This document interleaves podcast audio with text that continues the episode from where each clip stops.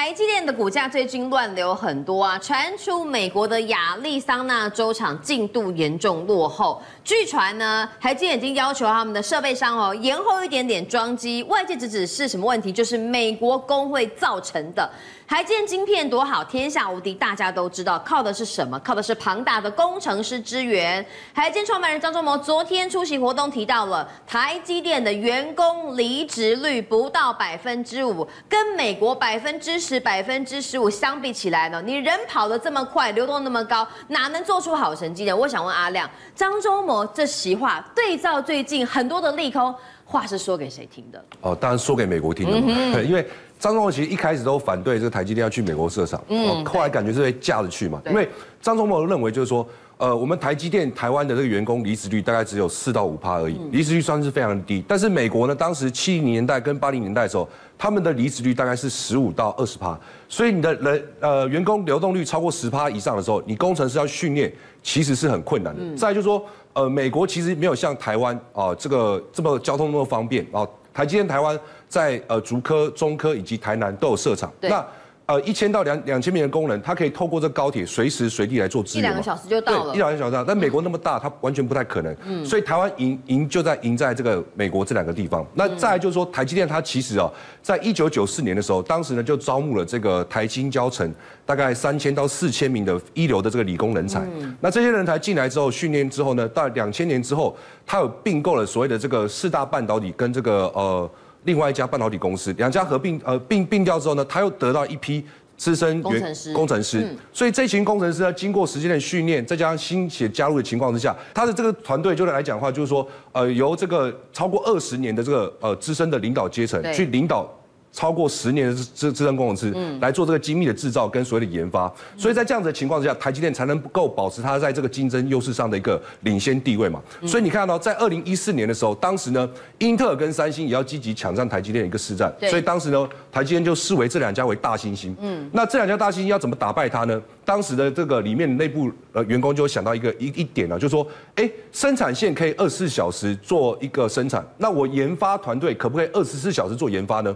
有办法吗？哇，我半夜我都在研发嘛，嗯，所以说有问题就可以马上解决，所以当解 bug。对，所以当时他就成立了这个所谓的夜鹰部队，四百人的部队哦，嗯，那就是说，呃，小夜班大概是下午两点到凌晨十二点，那大夜班就是凌晨十二点到早上十点，再衔接早班，哎，这样一衔接起来，二十四小时就不断的在做研发，嗯，所以当时靠这个研发研发的这个能力哦，就把呃三星给英特尔给他抛在脑后了，对，好，当时台台积电成功突破了十纳米，那英特尔还是卡在七纳米，但可是台积电呢继续往前进，好，所以。所以夜鹰部队对他们来讲是非常非常重要的。那他们待遇也其实也不错了，因为当时呃小小夜小夜班的大概是加薪十五趴，那大夜班是加薪大概呃三十趴左右，所以年终又可以多分红五十趴，所以一堆人抢着要啊。所以自认为自己肝很新鲜的都可以来挑战尝试一下。所以当时的台积电员工啊，你说这个要一年要存两百到两百五十万，轻而易举。对啊。不过现在来讲，台积电花钱呢，台积电待遇又更好了，因为台积电去年平均薪资大概是三百一十七点五五五万。台币哈，对那等于说，哎哎，做台积电的员工其实不错嘛，所以大家就趋之若鹜。那成为台积电的新人有没有机会？当然有机会，因为现在台积电在积极的一个扩扩张嘛，美国也好，日本也好，都在做扩产，所以成为台积电的新人还是有机会，但是呢，难度很高。那台积电在不断扩张的情况下，他新人要怎么训练？所以呢，最近来讲的话，他在台中中科的这个呃。F 十五 A 厂哦，就成立一个新人训练中心。因为台积电它现在扩张速度很快，过去来讲的话，台积电训练新人哦，那个新人要在厂内适应这个厂内的思维跟这个工作模式哦，至少要三个月到一年。嗯。可是现在台积电扩张速度很快嘛，你三个月一年太久。其他国家也都有很多的厂，对。对，没有办法，那我干脆把你集中嘛。所以我在这这个地方就成立了一个训练中心。那这个训练中心就完全去仿照。呃，第一线的生产模式，嗯，它分为这个薄膜区、干科区、湿石科区，不同的区域，然后都摆上呃这个工作机台。那这个机台来讲的话呢，呃，外观它让你看，但内部你没办法做拆解。但是它内部的部分呢，它有架设照相呃摄摄影功能，看里面的对，就可以看里面的状况。它的目标就很简单，就是说我把这个台积电员工训练成，我不止你要开会开车而已。当你开车开到一半出现状况的时候，你要想办法去做排排除嘛。嗯，好，这样子来讲的话呢，呃，员工自然而然训练有素，那台积电的这个生产呢就越来越有效率。那往先进制程推进的话，应该就会一帆一帆风顺。好，的确，耀阳哥讲到哈，台积电靠着夜鹰。战将夜鹰部队啊，从三星手中成功夺下了苹果的大肥单，至今啊，这颗大苹果还紧紧的咬在口中。可是说真的，苹果的滋味吼，呃，想一直尝下去也不是这么容易的。现阶段台积电呢，靠着先进制程呢，持续的在吼这个晶片市场立于不败之地。还有什么样的绝招，大家还没有发现呢？呃，其实，在你要再往这个两奈米制程做推进呢，一定要更先进的设备。所以台积电最近呢，从英特尔手中呢取得了 IMS 十趴的这个股权。IMS 对，那什么是 IMS？IMS 其实就是奥地利商爱爱美仕哦，它主要是做这个多光束光照写入设备，这个就是 EUV 里面设备里面一定要用得到的。对，那就有人讲说，呃，如果艾斯摩的 EUV 没有了这个多光束的这个光照写入设备的话，它等于就是没有办法使用。嗯、所以台积电去入股它，一定有它的一个道理哈。嗯、包括这家公司呢，英特尔呃这个贝恩资本都是它的股东，所以大家都在抢这个公司。那、嗯、台积电入股之后呢，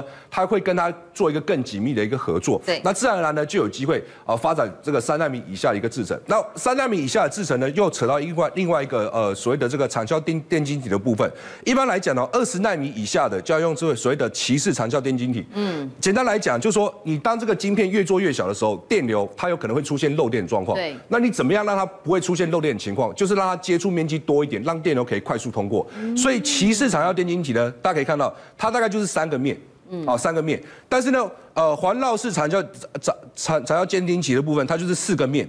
环绕式的闸极嘛，所以电流的通过的速度就会更快。哦，电流速度通过更快，所以接下来台积电如果要发展两纳米的话呢，就有可能就要用使用到这个 GA 的一个技术。对，因为没有办法，你现在科技日新月异哦，你的晶片制程一定要往前做推进。像最近啊，这个苹果新机发表，对，Pro Max 的部分，然后跟 Pro 系列相关。呃，这个手机的部分，A 十七 Pro 的晶片，嗯、对，它搭载就是台积电三代米的 A 十七 Pro 的晶片，这个十五系列的 Pro 系列都搭载这个呃这个这个系列的晶片。那当然它的一个呃效能好处是在说，同样速度的情况之下，它的功耗啊、呃，应该说同样功耗的情况之下，它的速度可以提升嗯呃十五趴左右。那同样这个速度的情况之下，功耗可以减少三十趴。哦，更省电，更效能更省电，效能更好。嗯、所以这一次的这个台呃苹果的新机发表会，你有没有注意到？苹果找了很多游戏厂商来站台，对呀、啊，为什么？而且还可以在这个呃手机上面玩那种过去桌机或大型游戏机能够玩的游戏。它就是标榜说，我这个晶片的效能很强，嗯、我可以玩到主机级的这个游戏，厉害哦。所以这个就蛮蛮厉害的哦。嗯、但是呢，呃，这个来讲的话，就是说当时啊传出来的情况之下哈，跟台积电呢有一个协议哈，大家也引发了大家一个讨论，就是说呃当时一般来讲就是说呃。呃，经代工厂的这个不良率啊，应该是由客户来做一个买单。对啊。但是呢，对，你就就是你不良率多少，你一样买单嘛。但是呢，台积电这一次呢不一样啊。苹果讲了，不良率你要由你台积电来自行吸收。那我还得想办法把不良率降低才行啊。对，那台积电。呃，一般来讲，我们觉得应该不会接受啊，可是台积电接受了，对，就是我们觉得不太合理的地方。嗯，可是事后想一想哦，台积电它可能透过这样的方式来做一个练兵的动作。嗯嗯。因为目前来讲的话，呃，这个我们如果以它的这个良率来计算，大概可以到八十趴左右。对。那不良率等于是二十趴嘛？二十趴。所以二十趴的情况之下，那一片的这个三纳米的晶片大概三万美元。嗯。所以呢，如果说每个月加工五万片哦，十二寸晶圆晶片的话，只有一万片不能用。对。那十二个月下来的话，它可能会产生三十六亿美元的损失。额外支出。大家可能没有这个。三十二美元是什么概念？对，台积电去年的盈利哦，获利多少？三百四十一亿美元而已。嗯、所以这个比例换算，大概是占十点六十点六八，快一成哦。对，所以这就很有感觉喽。对，所以如果你良率没有办法积极的一个提高的话，那可能会造成更大的损失。额外支出就没有办法降。但是呃，相对而言，如果说你的良率有办法提升到九十五趴，嗯、那等于说你要付的这个呃费用的部分呢，就会降到多少？降到九亿美元，那提升到九十八趴的时候呢，就可以降到三点六亿美元，就可以省下一大堆的成本。嗯，所以台积电这一招，大家想说，就是说先抢订单再说，对我先做嘛。那我会，我一定，我有自信，我会越做越好，所以我就可以怎么样？成本就会越来越少，那我自然而然就会盈利啊，是这个样子的。让利给苹果哈，不但是呢可以留住客户呢，也可以借此练兵，提高三纳米的良率。那说苹果这个客户紧咬在手之外哦，台积电的三纳米也很照顾我们台湾的厂商，就是联发科。对，联发科的这个天玑晶片哦，这个也是采用台积电的三纳米制成。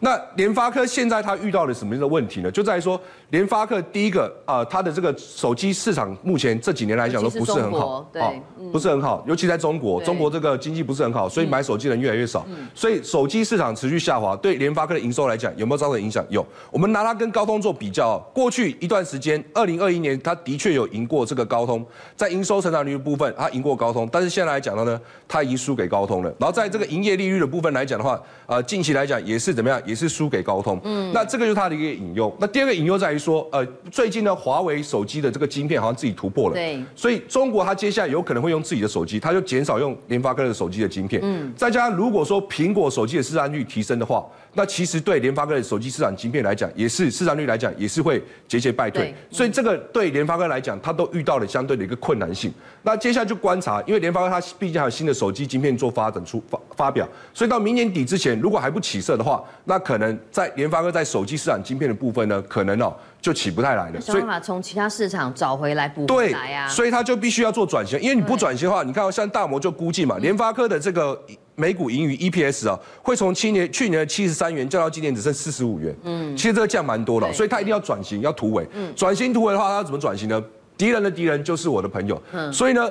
他跟辉达的这个共同敌人谁是高通嘛？对，所以他们两家就做合作，往哪里走？往 AI 相关的业务做走，呃，做发展。那其中一个就是手机生成式的 AI，就是说现在的 AI 要靠云端运算，那未来会不会靠手机就可以做运算？这是有可能的，所以他也在积极发展这个区块。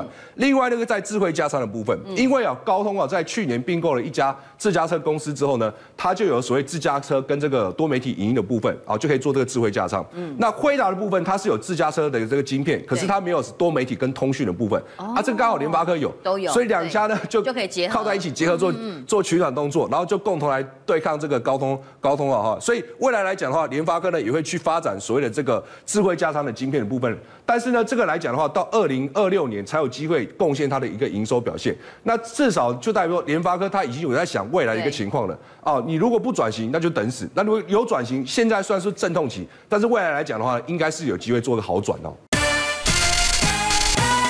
界、商界、演艺界，跨界揭秘，重案、悬案、攻击案、拍案惊奇，新闻内幕、独特观点，厘清事实，破解谜团。我是陈明君，我是李佳明，敬请锁定《五七新闻网》，真相不漏网。